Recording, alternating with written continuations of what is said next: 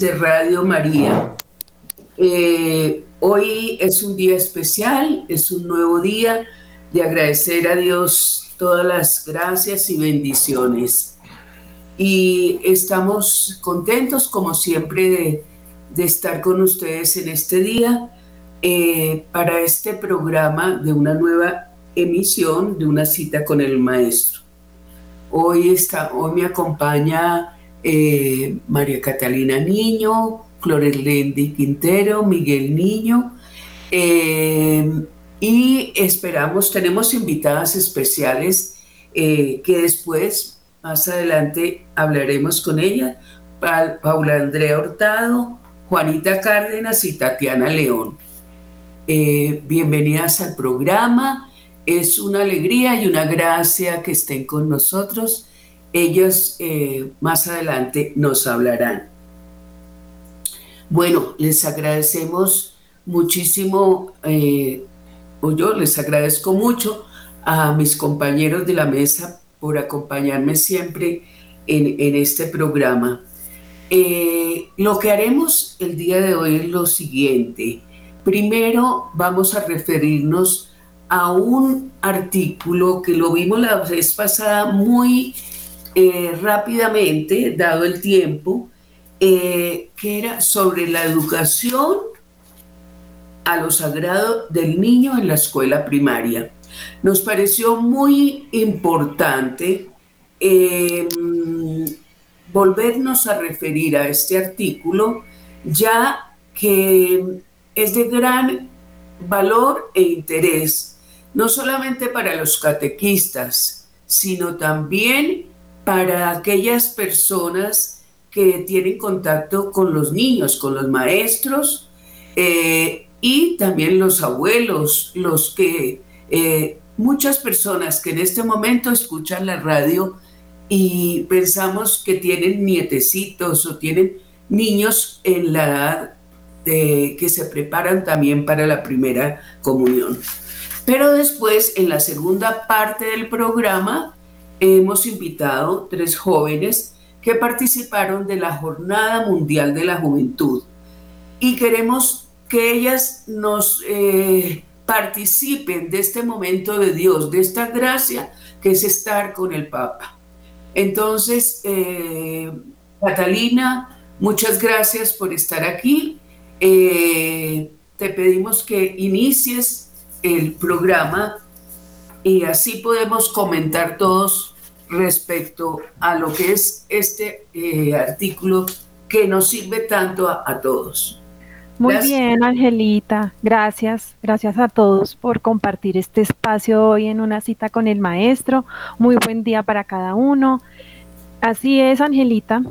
La última, el último programa que, me correspondió a mí, el, el escrito de Ezio Acetti, el italiano, de educación del niño en la escuela primaria, educar en lo sagrado. Aquí yo quisiera reflexionar sobre varios aspectos para que entráramos en diálogo. Primero, yo quiero resaltar eh, el, en el título dice educación a lo sagrado. ¿Sí? ¿Qué significa esto de educar a lo sagrado? ¿Qué, es, qué quiere decir esto eh, eh, en esta formación? Y lo sagrado es el primer encuentro con Jesús. Es lo que hay que enseñarles cuando uno ya entra en relación en la catequesis con los niños y las niñas. Es el todo en la educación. Por algo así lo llama Ezio Acetti, ¿no? Educar al niño en todo lo que esto significa. ¿Por qué? Porque es el primer encuentro con Jesús. Aquí lo, lo que yo quiero resaltar también es, para que lo vayamos dialogando, son varios puntos y aspectos importantes. Aquí él dice que que la capacidad de conocer y profundizar en relación con el otro, que es lo que eh, cuando uno ya entra en diálogo con los niños en el primer encuentro es reconocerlo como hermano. ¿sí? Cuando uno ya se reúne en, este espacio de diálogo con los niños y ya han tomado la decisión de, hacer su primera comunión, entonces eh, es lo primero que se debe hacer con el otro que está a mi lado, reconocerlo como hermano. Eso es un aspecto importante. Aquí, Angelita, ¿tú qué experiencia tienes de esto de cómo se hace esta formación catequística en, tu experiencia de vida, en lo que tú haces en, en un centro social en, Bogotá al que asistes y al que también hemos asistido muchos a hacer esta formación pedagógica? ¿Tú qué, experiencia nos podrías compartir?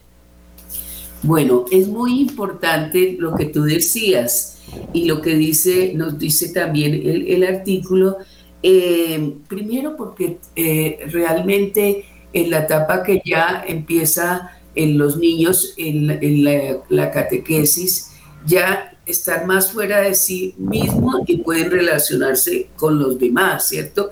Es una etapa eh, en que ya buscan los otros niños.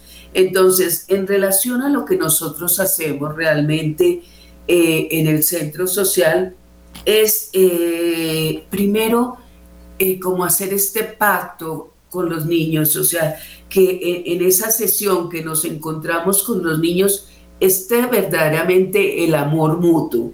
¿Y qué quiere decir el amor mutuo? Que tratemos de, de, por ejemplo, decirle, le decimos a los niños que eh, se relacionen bien con los unos con los otros, que si hay alguna dificultad se piden eh, perdón. Hacemos como una especie de pacto entre, entre nosotros, eso es lo primero que se hace, ¿no? Que si se presenta algo, eh, lo hagamos, o sea, hagamos este pacto de realmente de dar la vida el uno por el otro, pues no le decimos de dar la vida por el otro, pero sí de tener unas relaciones que sean eh, en, el amor, en el amor. Eh, porque nos parece que es importantísimo que ellos tengan esa experiencia con Jesús, porque ya empiezan también a través de lo que nosotros llamamos un dadito, lo que es el, dado del amor, que es un juego que más adelante también habla el artículo. Entonces tiramos ese dado y en ese dado nos salen seis caras para vivir, ¿cierto? Y como se refiere el mismo, eh, en lo mismo, dice que es importante que los niños empiecen a reconocer a Jesús en el otro. Y es sorprendente porque los niños que están en la etapa de la catequesis sí logran ver realmente esa presencia de, lo divino en el otro, sí logran ver que Jesús está en, el otro. Entonces, em, sentimos que es muy importante como crear este clima, tirar el dado, que es el dadito que ya les dije, y tratar sobre todo también de comunicar las experiencias, porque en la medida que los niños eh, comunican lo que viven, eh, logran también interiorizar y pensar qué es lo que Jesús les dice dentro de su corazón. Entonces, así ellos cada vez van creciendo en esta relación con Dios. Muy bien, Angelita, gracias por esa experiencia. Claro, en resumen, la catequesis es una experiencia de vida en donde se involucran valores fundamentales y en los términos de esta formación, pues los niños aprenden a dar testimonio, ¿cierto? Que es lo que se hace allá en, en esta experiencia que tú nos cuentas en el centro social, del amor al hermano, de la amistad con Jesús. Es decir, cuando yo digo amistad con Jesús es con el, con el compañero, con la compañera, con los maestros, con las maestras, con los vecinos, con las personas que nos rodean, ¿cierto? Porque aquí estamos involucrando a toda una comunidad. Adquieren también el, el sentido de la responsabilidad, que es también muy importante en esta edad de, de la escuela primaria eh, la, responsabilidad recíproca, la búsqueda de la verdad, esto el sentido de la verdad que, que también lo, lo, dialogaremos también con las, las, invitadas y los amigos que hoy nos acompañan. Otro aspecto que, que yo quisiera retomar es el, el que plantea Ezio Acetti en una pregunta, ¿cómo debería ser una reunión catequética? ¿Cómo es este espacio? ¿Cómo debe ser el, el, el, encuentro con los compañeros, con el catequista? Y lo responde de la siguiente manera. El autor recalca que es una experiencia viva, o sea, esto es de, estar todo el tiempo en, en donación con el otro. Y cuando dos o más reunidos están en el nombre de Dios, yo estoy en medio de ellos. Entonces yo creo que partimos de esa premisa, de, de, estar en el encuentro con Jesús en este, en este espacio y este significado de lo que es la catequesis. Y allí se ve y se siente esta presencia, lo que facilita al grupo construir la experiencia de la fraternidad. Ahí ya empezamos a, tener estos términos de hermandad. Ver a Jesús en el otro. Yo quisiera aquí preguntarles a, a, a Flores Lendi, a Miguel, ¿qué, ¿qué significa esta cita? Ver a Jesús en el otro. ¿Qué experiencias podríamos compartir de esta, de esta cita? Es muy lindo, Catalina, cuando uno va al centro social, los que hemos tenido la experiencia de trabajar allá con esos niños y se siente como ese cielo entre ellos, se siente ese amor pleno que les han enseñado desde la convicción del amarse en los unos a los otros. Ellos siempre se están viendo eh, a Jesús en el otro ellos en los talleres que hemos tenido la oportunidad de realizar nos manifiestan también cómo se sienten. Y entonces nos contaba una experiencia, una niña muy bonita que nos decía que otra compañerita llegó muy asustada porque su mamá la había maltratado y estaba llorando y ella simplemente la acogió con todo el amor, la abrazó y se hizo una con ella y le empezó a decir cosas cariñosas. Ese día compartió con ella toda la jornada y fue lindo porque ella se sintió como eh, decir en el cuero del otro, o sea, como ver que si a mí me pasa algo así, a mí como me gustaría que me trataran en ese momento, como me acogieran. Entonces es el, es el resultado de las enseñanzas de esta escuela del arte de amar. Entonces es muy lindo ver esas lindas experiencias cuando tenemos la oportunidad de estar allá porque también nos construyen a nosotros como adultos. Sí, Catalina. Gracias. Yo, pienso que lo que dice Flores Lendi es que los niños aprenden a ver la imagen de Dios en el, en el otro, a ver a Jesús. Y ellos, no, es más difícil para nosotros como un adulto, pero tú le preguntas y el niño sí está consciente y dice, es que en Él está Jesús, en Él está Jesús. Y por eso ellos hacen tantos actos de amor, porque son convencidos. Lo que perdemos los adultos nosotros, perdemos esa noción de reconocer, ¿no? Porque una de las fuentes de Dios que se le enseña a los niños en la catequesis es que en el otro, que Jesús está dentro, pero también está en el otro, ¿cierto? Y por eso hay que amarlo. Muy bien, Angelita. Mira que aquí retomando parte del escrito, que es más un escrito de formación y para tenerlo presente cuando uno hace esta formación de la catequesis, él dice acá que es Jesús quien hablará al corazón de los niños. Entonces ahí en esta experiencia es Jesús en ellos que les permite tener este altavoz para referirse al otro, para consolar, para animar. Es eso lo que uno vive en, el centro social y eso es lo que también queremos aquí dejar como mensaje, que la catequesis es, es, un sentido profundo, es un encuentro con Jesús, es un encuentro con la comunidad, es un encuentro realmente a lo sagrado. Es, es eso, ¿no? Lo que, lo que queremos resaltar el día de hoy a través de la comunión de experiencias, a través de la, de la palabra, del pedir perdón, de la comunicación de, pues de, de, lo que se ve en, en, este, en este espacio de formación.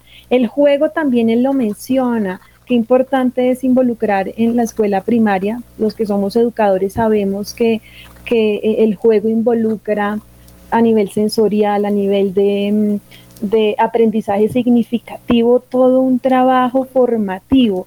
Él también menciona que en la catequesis eso se debe tener muy presente. Ustedes me imagino que allá también tienen esta experiencia, como tú muy bien, muy bien lo decías, Angelita, el dado. ¿Alguien sabe qué significa esto del dado, del arte de amar? Eh, Miguel, que nos puede contar acerca de, de, las experiencias que él tiene, porque yo creo que también hemos todos jugado esto del arte de amar. Yo lo he puesto en juego con mis estudiantes, les he pedido que hagan entrevistas, que salgan a las calles, que, que hagan vivo el dado del amor, el dado de lo que llamamos el arte de amar y que también el, el autor lo resalta mucho, ¿no? En esto del juego, cómo llevar el juego a la vida práctica desde esta responsabilidad cristiana, ¿no? De, de, formarnos todos, porque aquí no solamente se forma el niño y la niña, sino como formadores estamos todos involucrados, los padres, los abuelitos, los amigos. Entonces, ¿tú qué piensas, Miguel? Bueno, el escrito es, eh, es eh, de una enseñanza muy particular porque parte de reconocer la edad, ¿no? E, el valor del niño, lo sagrado del niño. Fíjese cómo es de interesante desde la mirada psicológica ese, e, ese momento de la vida, como lo explicaba ahora Angelita y Flores Lendi. Es un momento especial de la vida del niño. Por eso él dice, además de eh, trasladar o enseñar lo sagrado, reconoce lo sagrado en el niño en ese momento de su vida. Entonces, ahí me pone a pensar eh, lo importante del niño y lo que también la palabra nos enseña cuando a un niño se le afecta, cuando a un niño se le causa daño. Dice que valdría más amarrarse una rueda de un molino y lanzarse. Es, es muy significativo, o sea, el valor del niño. Por ejemplo, no se le puede enseñar a un niño a, engañar o a mentir o a faltar, ¿no? Porque eso es sagrado. fíjense la responsabilidad que adquiere la persona cuando le dice al niño una cosa que no corresponde en ese momento de su vida, que no es cierto, que le enseña al revés, o que se vale de él para aprovecharse de otro, como a veces ocurre eh, en, yo que mm, estudio el mundo del derecho, a veces veo en las calles a los niños aprovechados por el adulto, ¿no? Y afectan eso sagrado del niño. O sea, es la, primera reflexión que seguramente quien lo forma, quien lo enseña, quien entra al mundo de la educación en esa edad tan importante del niño, que a veces en nuestro país eh, eh, esa formación del preescolar no, no, se hace en la forma como corresponde, no tiene la valoración en el campo de la educación como sí lo tienen en una gran cantidad de, países, porque reconocen lo que es el niño en esa edad. Eh, cuando uno, eh, fíjese que es la edad de los cuentos, de las historietas, ¿no? La cual eh, uno como abuelo le lee el, cuento al niño y lo reflexiona con él.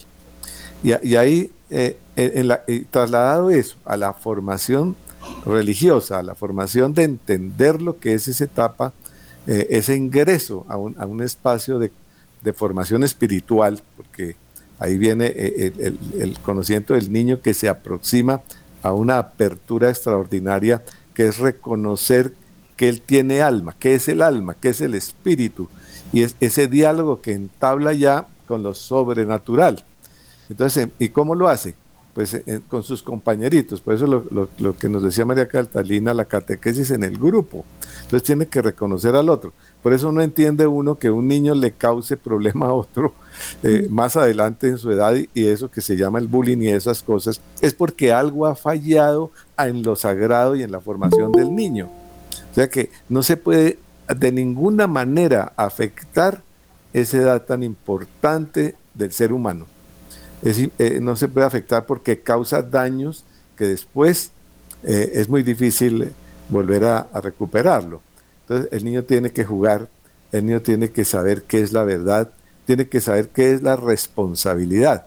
Es decir, se le enseña la libertad, pero se le, se le da eh, la formación en, lo que es responsable de, sus actos.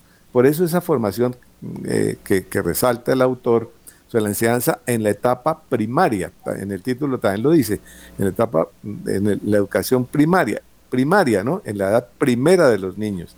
Es de tanta, de tanta profundidad, de tanto respeto, de tanto formación pedagógica, es decir, el maestro en esa etapa tiene que ser una persona con una vocación especial, igual que el catequista.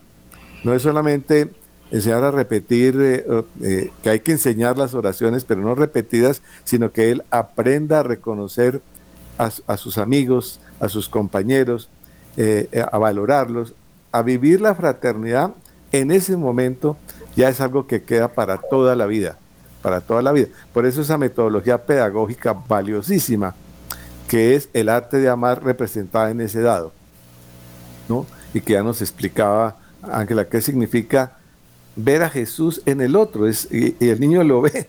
Eh, eh, para nosotros es difícil, pero el niño sí es capaz de identificar en el otro a, un Jesús vivo, a un Jesús que tiene problemas, que tiene dificultades, que comparte con él. Es el momento de la vida en que empieza a descubrir la amistad, el valor de la amistad.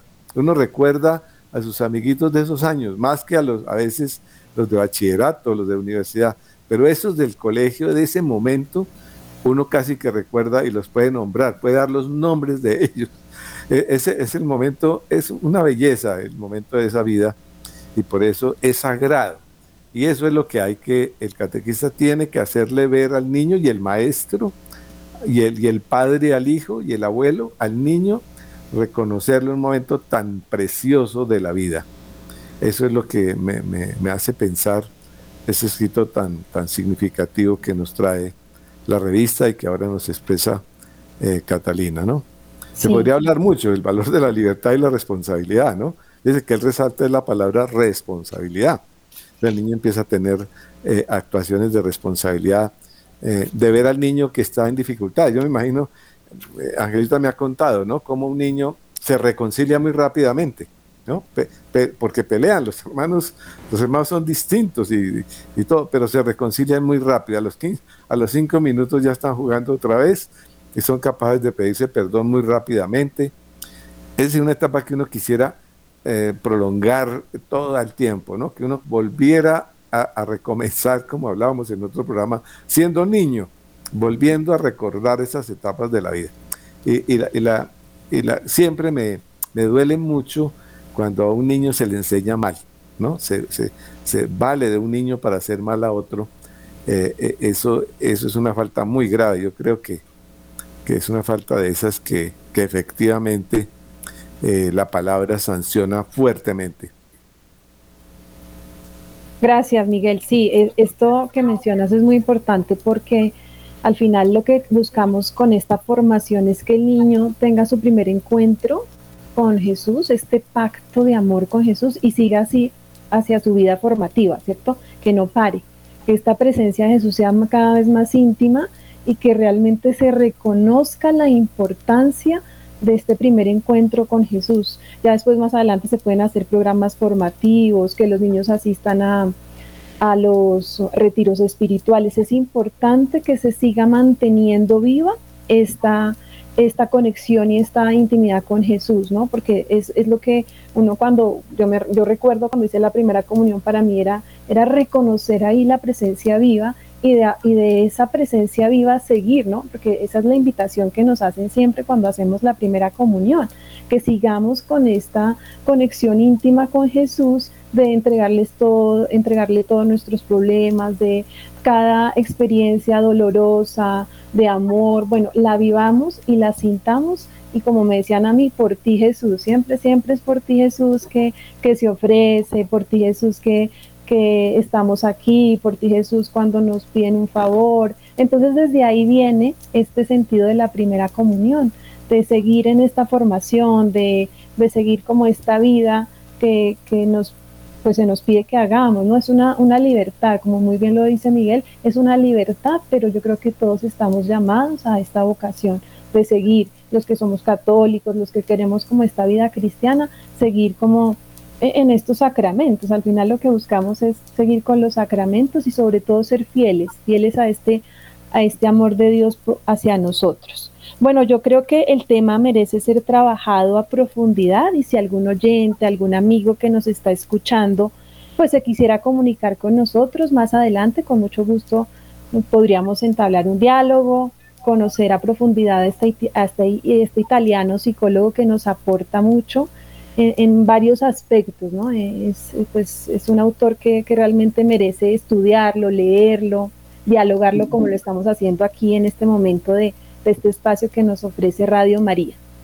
Yo les recuerdo, les recuerdo eh, los teléfonos de Radio María por si alguien quiere opinar al respecto. 746-0091 o 319-765-0646. Sí, yo pienso que hay tantas personas que tendrán tantos aportes para darnos. Eh, hay otra cosa que me parece fundamental dentro de la catequesis, es mostrarles, hacerles vivenciar a los niños que los otros sufren. Por eso eh, es tan importante como eh, ayudarlos a, ver el dolor del otro y a que vivan por el otro, a que hagan actividades solidarias, ¿cierto? O sea, en relación a que si es Jesús que sufre, entonces eh, se puede hacer algo, ¿no? O entre los mismos niños hay realidades muchas veces que ellos se dan cuenta. Eh, eh, yo me acuerdo en un año, en un momento que estábamos preparando niños para la primera comunión en el centro social y uno se dio cuenta que el otro tenía, no tenía, pues, los zapatos estaban rotos y él vino y nos pidió a nosotros en un momento que por qué no hacíamos algo para para recoger plata para los zapatos del compañerito. Entonces se creó en un momento tan lindo, tan de un amor recíproco tan grande, que logramos que se donara, que ellos mismos pusieran lo que pudieran y nosotros conseguimos para poderle comprar los zapatos a los, al niño que le faltaba. Gracias, Angelita. Gracias, Angelita, porque está demostrado que eh, comunión es algo que se vive permanentemente y que se fortalece con el encuentro en la Eucaristía, que es cuando, cuando ya el niño se va formando y va descubriendo que llegar a ese momento de la consagración que el sacerdote hay que, y que le da a él esa participación del cuerpo y la sangre de Cristo, eh, es un, es un momento pero que es permanente, eso es lo que nos fortalece para continuar en comunión permanente. No es que yo recibo la primera comunión y salgo y, se acabó. No, es, e, es un pacto, como decía María Catalina, permanente, que nosotros se nos va olvidando, pero que el niño lo aprende y que a través de la Eucaristía se fortalece para continuar en esa comunión permanente de ver al que sufre, de ver al que llora, estar contento con el que está contento, es, es participar en la vida cotidiana en comunión. Comunión quiere decir, eh, no es solamente un momento, sino una permanencia en, en la búsqueda de esa comunión y relación con el otro. Es la fraternidad, es la fraternidad universal, sí. Es la fraternidad. Eso que tú dices es muy importante, que me parece a mí tan bello eh, descubrir que es la unión de Jesús conmigo, de Él conmigo y, yo con Él, en el sentido, porque ¿cómo podemos salir a la, afuera a relacionarnos si no somos Jesús, ¿cierto? O sea, ¿quién nos da? Dios él, nos, él es el que nos da el amor, el que nos da todos los valores, o sea, a través, si no somos y corrientes, personas como cualquiera, ¿cierto?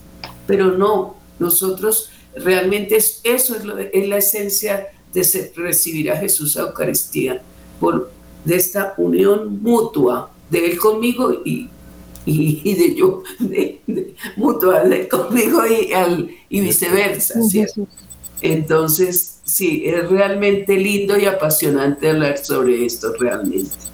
Angelita, perdón, y es algo que va más allá de los pequeños porque de pronto crecemos y se nos olvida estar cerca, como dice su merced, de esa unión con Dios permanente.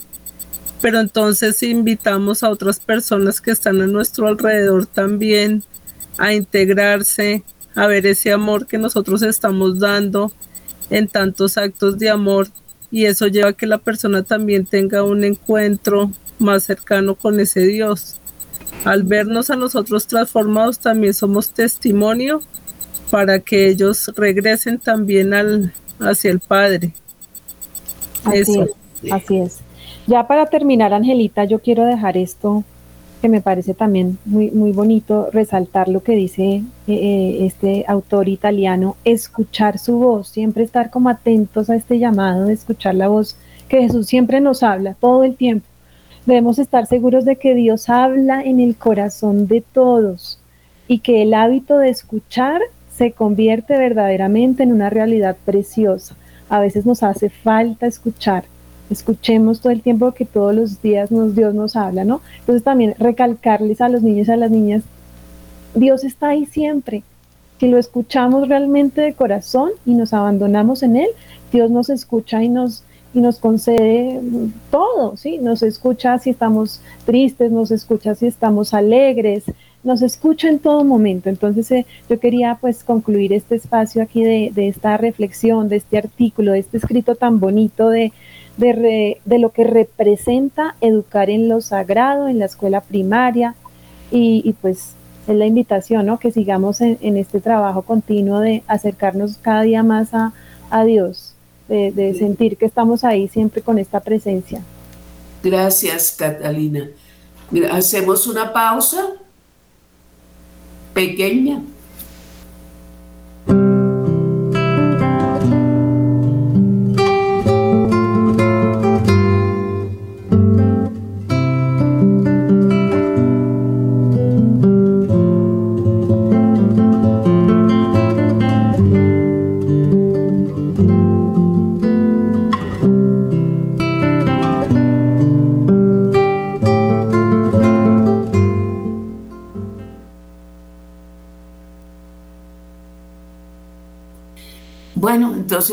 Tenemos la alegría de tener a, Juanita Cárdenas, que está desde Italia, se comunica con nosotros.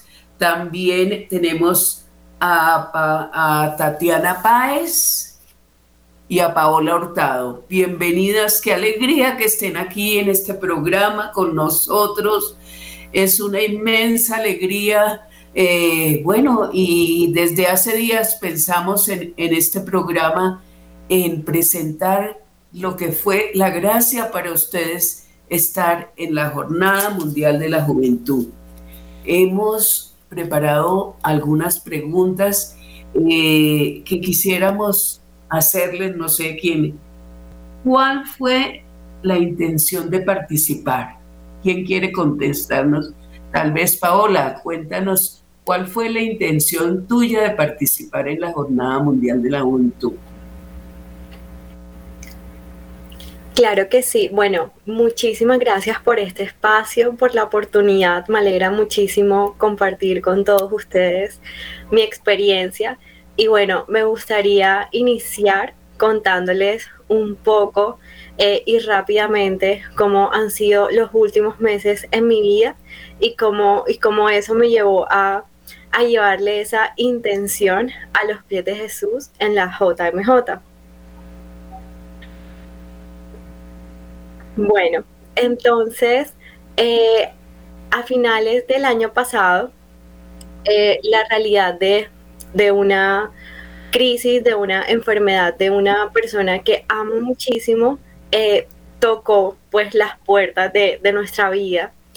Y luego eh, conforme en mi área laboral y profesional, pues tampoco me estaba sintiendo como muy, no me sentía feliz, no me sentía plena.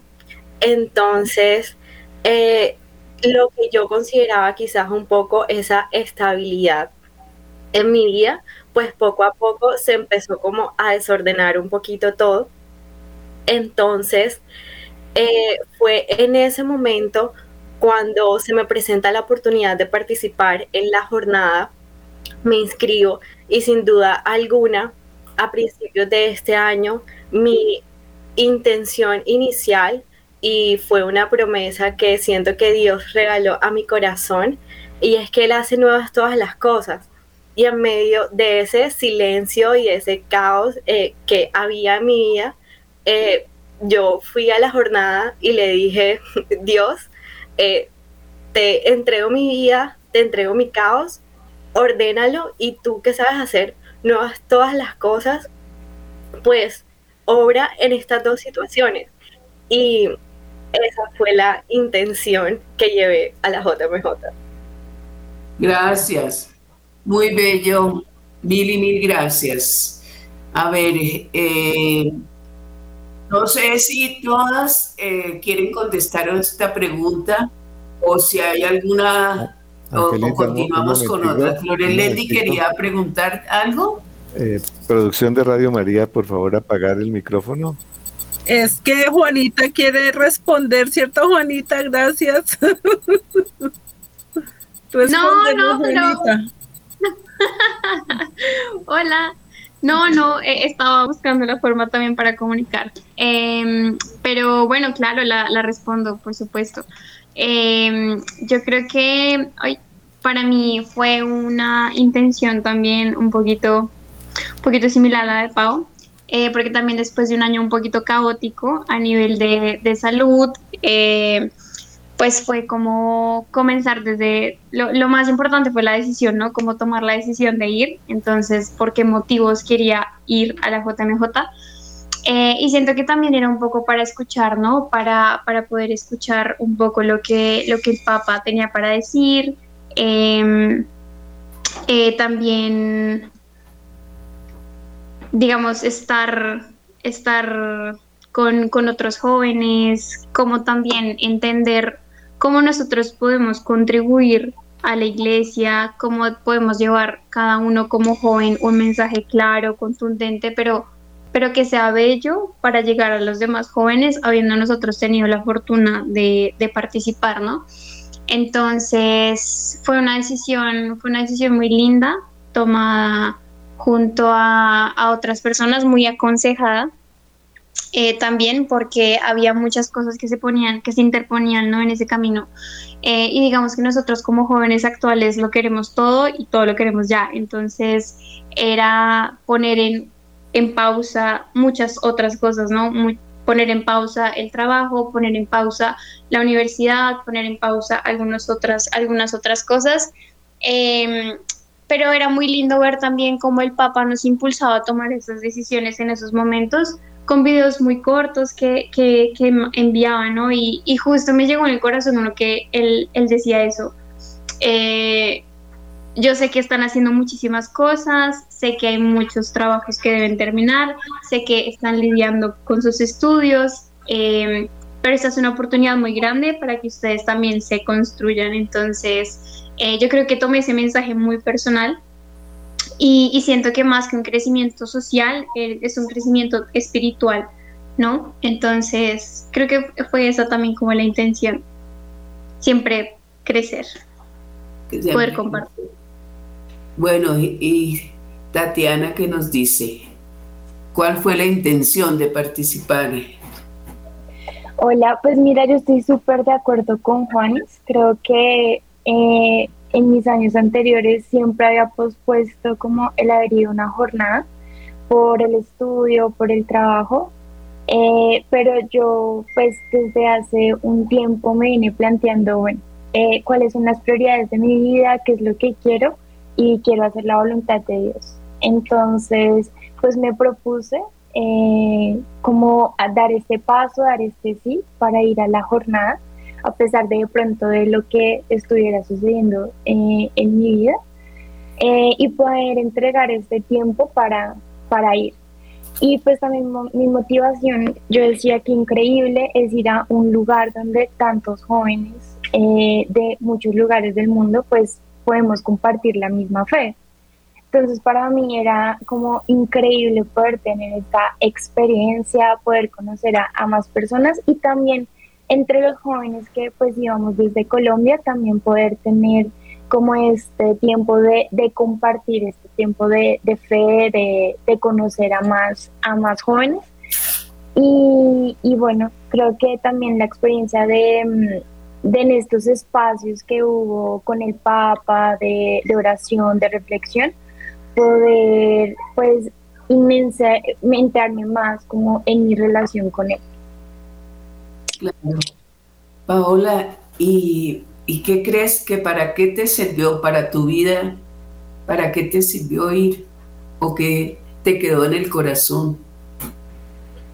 Bueno, muchísimo, me llenó demasiado, pero más que todo podría decir que todas esas, ese peregrinar que hicimos en, en la jornada, día a día, todas esas caminatas, eh, bajo un sol inclemente, que caminábamos durante horas. Eh, todo eso y todo ese cansancio eh, daba sus frutos al final del día con todos esos encuentros que teníamos en comunidad, todos esos encuentros que al final del día teníamos con el Papa y tantos mensajes que, que él nos regalaba. Entonces para mi vida yo lo puedo eh, trasladar diciendo que, sí, que, que, a veces el caminar de la vida es difícil, que a veces uno va a tener como esos momentos en los que uno quiere tirar la toalla, en, lo que, en los que uno se desanima un poco y, y que quizás es natural, pero siempre en nuestro corazón hay una, hay una luz y hay una, una llamita encendida que no se apaga y siempre está ahí como dándote ese ánimo y ese impulso de, de seguir adelante, de seguir caminando, de seguir a su encuentro y, y, que al final del día todo vale la pena, todo, todo lo merece. Entonces, esa sin duda alguna fue una, una de las experiencias, uno de los mensajes que dejó para mi vida la jornada. Ah. Qué bello. Y Juanita, para ti, ¿qué te dejó para tu vida el haber estado? Bueno, yo creo que es, siempre un mensaje muy, muy claro y muy fuerte, pero yo creo que lo que más me quedó es como, y, yo creo que a muchos jóvenes el poder sentirse parte, ¿no? Que era un poco lo que, lo que hablaba Tati, poder sentirse parte de algo mucho más grande, porque uno a veces siente que está trabajando solo por algo mucho más grande, entonces como que a veces sientes que, que vas solo caminando y cuando te encuentras con esta realidad en la que somos más de un millón quinientos y millones más del mundo que no pudieron asistir a ese lugar, pero que seguramente la vivieron con nosotros desde, desde cada lugar, pues te hace sentir parte de algo muy grande, ¿no? Parte de algo que, que va creciendo también eh, y, y, que es un trabajo conjunto, que no estás trabajando tú solo o tú sola por ir contracorriente en el mundo, sino que hay muchos otros que al igual que tú pueden trabajar también por eso y están trabajando por medio de muchísimas cosas, entonces por medio de la música, por medio del baile, por medio de la oración, eh, por medio de la catequesis, por medio de, tantas, de tantos caminos que tenemos como para llegar a la santidad. Eh, y, es, ver justo eso, ¿no? Que, no hacemos este camino solos, sino que vamos súper acompañados y que verdaderamente todos, hacemos como, hacemos parte. De, de este mismo proyecto que, Dios tiene para, cada uno, pero que lo vamos construyendo también juntos y no solitos. Ah, gracias, Juanita, muy bello. Bueno, y eh, haría la última pregunta para las tres. ¿Qué le dirían a los jóvenes de hoy? ¿Qué les dirían ustedes como jóvenes de esta experiencia? ¿Qué les dirían o qué quisieran transmitirles? Bueno, si quieres yo inicio. Eh, pues yo, yo les diría que la iglesia está viva y yo creo que en la JMJ lo vimos y que la iglesia tiene muchos jóvenes que a veces como que se escucha mucho, no, eh, es que no asisten los jóvenes, pero yo creo que en este millón y medio que asistió a esta jornada nos dimos cuenta que sí hay muchos jóvenes en la iglesia, que la iglesia está viva y que todos tenemos muchísimas ganas de, de caminar juntos, de, de, hacer este, como este, este viaje juntos, de, de poder vivir como comunidad. Eh, entonces yo, yo, yo creo que es como una, unas palabras de ánimo y de aliento, ¿sí? Porque allá yo me da cuenta tantos jóvenes con tantas ganas de que, digamos, dificultades de llegar a un lado, pero era como, no, no importa, hacemos lo posible para llegar, sea como sea. Entonces, yo siento que los jóvenes sí tenemos muchas ganas como de vivir esta fe y, y, que debemos como contagiar, pienso yo, contagiar esto que, que vivimos, esta llama que, que hay, eh, para que muchos más eh, también se unan como, como a este, eh, como, no sé, como a esta comunidad, ¿sí? Los jóvenes, siento que los jóvenes si estamos presentes, si estamos presentes en la fe, eh, y, y que bueno, que, que como decía el Papa, ¿no? Todos estamos llamados a la iglesia de Dios, no, no, hay, no hay exclusiones. Entonces que los jóvenes, por, por sea la situación que estén viviendo, puedan dar este sí para, pues, para seguir con, con el camino de la fe. Gracias, muy bello, muchas gracias. ¿Y qué nos dice Paola?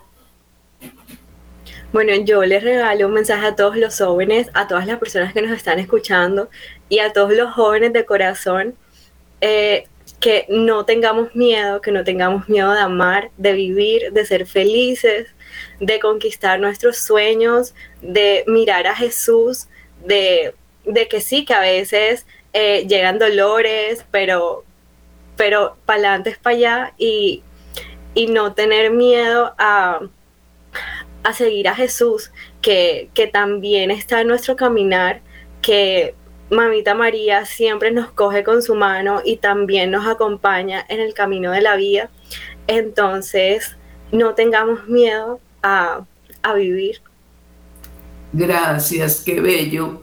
¿No? Y bueno, Juanita, así porque ya vamos como terminando casi, nos queda como un minuto, pero dinos algo, Juanita. Claro, no, ¿Cuántos? Nueve minutos, diez minutos todavía. Ah, no, pues yo les diría también muy concreto, que, que, también lo decía el Papa, ¿no? Como, y, que mencionaba Tati, que todos somos, todos podemos hacer parte de la iglesia, eh, porque siento que es una pregunta que se hacen muchos jóvenes al, al momento de, no, yo creo que hay ciertas normas, hay ciertos estatutos que, que no van conmigo, que, que no pero hubo un momento muy lindo en, en la adoración que, que, tuvimos la oportunidad de estar, donde estábamos todos y todos estábamos en igualdad de condiciones, todos estábamos increíblemente sudados con el calor que estaba haciendo, algunos sin camiseta, sin zapatos, sin medias, algunos en el piso, otros de pie, unos sin puesto todavía porque no cabíamos, éramos demasiados. Pero era justo eso, ¿no? Que cada uno con lo que es, con quién es, con lo que tiene o con lo que no tiene, puede hacer parte, ¿no? Y, es bienvenido y eso nos hace a todos ser parte de la iglesia, ¿no? Entonces todos somos iglesia porque todos estamos llamados en las condiciones en las que estemos, como seamos, si tenemos un piercing en la oreja o uno en el ombligo, también podemos hacer parte, si tenemos un tatuaje detrás de la oreja o no, también podemos ser parte, no hay como como reglas para poder seguir este camino, ¿no? Y, es muy lindo saber que, que, todos estábamos ahí como por un mismo objetivo, ¿no? Entonces creo que yo les diría eso, que, igual como seamos, todos somos parte. Ay, un millón de gracias. No sé si alguno de ustedes quiere decirles algo, que hermana eh, Catalina o Miguel o Flores Lendi, no sé si alguno quiere expresarles porque realmente es bello. pasaríamos todo el día aquí hablando con ustedes. No, pues felicitarlas y exaltarlas a que sigan así con ese ánimo. Eh, muchas gracias por esas palabras de aliento que dan también a nuestros jóvenes, a quienes tuvieron esa intención en el corazón también y que no pudieron estar allá pero que también sé de muchos que se unieron y no se perdieron nada en la transmisión y que desde acá también estaban viviendo por, por quienes estaban allá. Entonces simplemente seguir ese camino y demostrar que, como decía Juanita, que me llega tanto, que no importan las diferencias, que no importa que estén tatuados, que no importa que estén eh, demostrando lo que quieren al mundo, pero que muy en su corazón llevan a Dios y que eso es lo importante, ¿no? El amar, el estar y el seguir para adelante. Gracias. Eso. ¿Y Miguelito qué les dice? Eh, eh, yo también eh, agradecerles, ¿no? Agradecerles sus experiencias. Y, me llega, me llega muy profundamente ese, esa expresión de Juanita sobre el todos, que el Papa hizo que gritaran, ¿no? Porque me parecía que el significado de esa palabra incluye y por lo tanto nos hace superar eh, cualquier diferencia con el otro, hacer juicios, ¿no? El juicio que es algo tan negativo, ¿no? Que es la tendencia a que llega, eh, llega una persona en la universidad, en el trabajo, en la calle, lo primero que hacemos es como, como eh, hacerle una crítica, cuando realmente el todos es algo que se vive, ¿no? Por eso me parece que la experiencia que ustedes transmiten y que van a llevar a los lugares donde se proponen ahora continuar sus vidas, en las familias, con sus amigos, enseñarles eso del todos, ¿no? Eh, porque eso supera las diferencias y nos hace entender la desigualdad, ¿no? No solamente la igualdad, que uno grita la igualdad, pero realmente lo valioso es reconocer la desigualdad que es la que nos complementa, nos completa. Así que ustedes van a ser unas jóvenes que van a llevar un mensaje nuevo a donde vayan a ir. Yo quiero decir algo que, que dijeron, no me acuerdo bien quién lo dijo, pero Tatiana dijo algo muy bello que había muchísimos jóvenes, o sea que, y yo creo eh, que sí, al ver uno en la televisión que veía esa cantidad de jóvenes, se daba mucha alegría, ¿cierto? Porque sí que los jóvenes no participan, y yo creo que sí, que los jóvenes eh, eh, participan, y los jóvenes quieren ser la santidad, buscan la santidad, porque en esa cantidad, es decir, optaron por ir, por elegir a Dios, eh, no irse de, paseo a otro tipo de paseo, sino realmente por encontrarse con, con el Papa, ¿cierto? Con la gracia de lo que es el Santo Padre para nosotros. Entonces, eh, realmente me parece de verdad muy bello.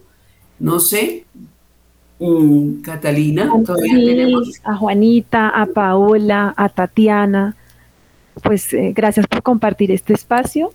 Eh, fue muy lindo escucharlas porque de verdad que cuando yo pues escucho a los jóvenes hablar de Dios me emociona, ¿sí? Porque, porque me da esperanza, ¿cierto? Es la esperanza que, que, que, lo invita a uno a seguir, ¿cierto? Porque estamos realmente, como tú lo decías, Paola, no estamos solos, estamos eh, acompañados, somos muchos los que realmente estamos buscando la verdad y, yo creo que ese es el llamado, ¿no? Es el llamado a los jóvenes, a todos que sigamos adelante con, con la vida, con las experiencias. Esta es una experiencia de vida la que ustedes nos están compartiendo hoy y eso, felicitarlas como dijo Flores Lendi, que sigan también con esta, con esta vida que, que tienen ahorita, o sea, que sigan adelante y, bueno, nos veremos también en una próxima oportunidad. Bueno, nos vemos en una próxima oportunidad. Muchas gracias a todos. Realmente seguimos en esta eh, experiencia y gracias a Radio María por la producción, por todo el amor que siempre nos prodigan en este programa. Una feliz tarde para todos. Gracias. Gracias.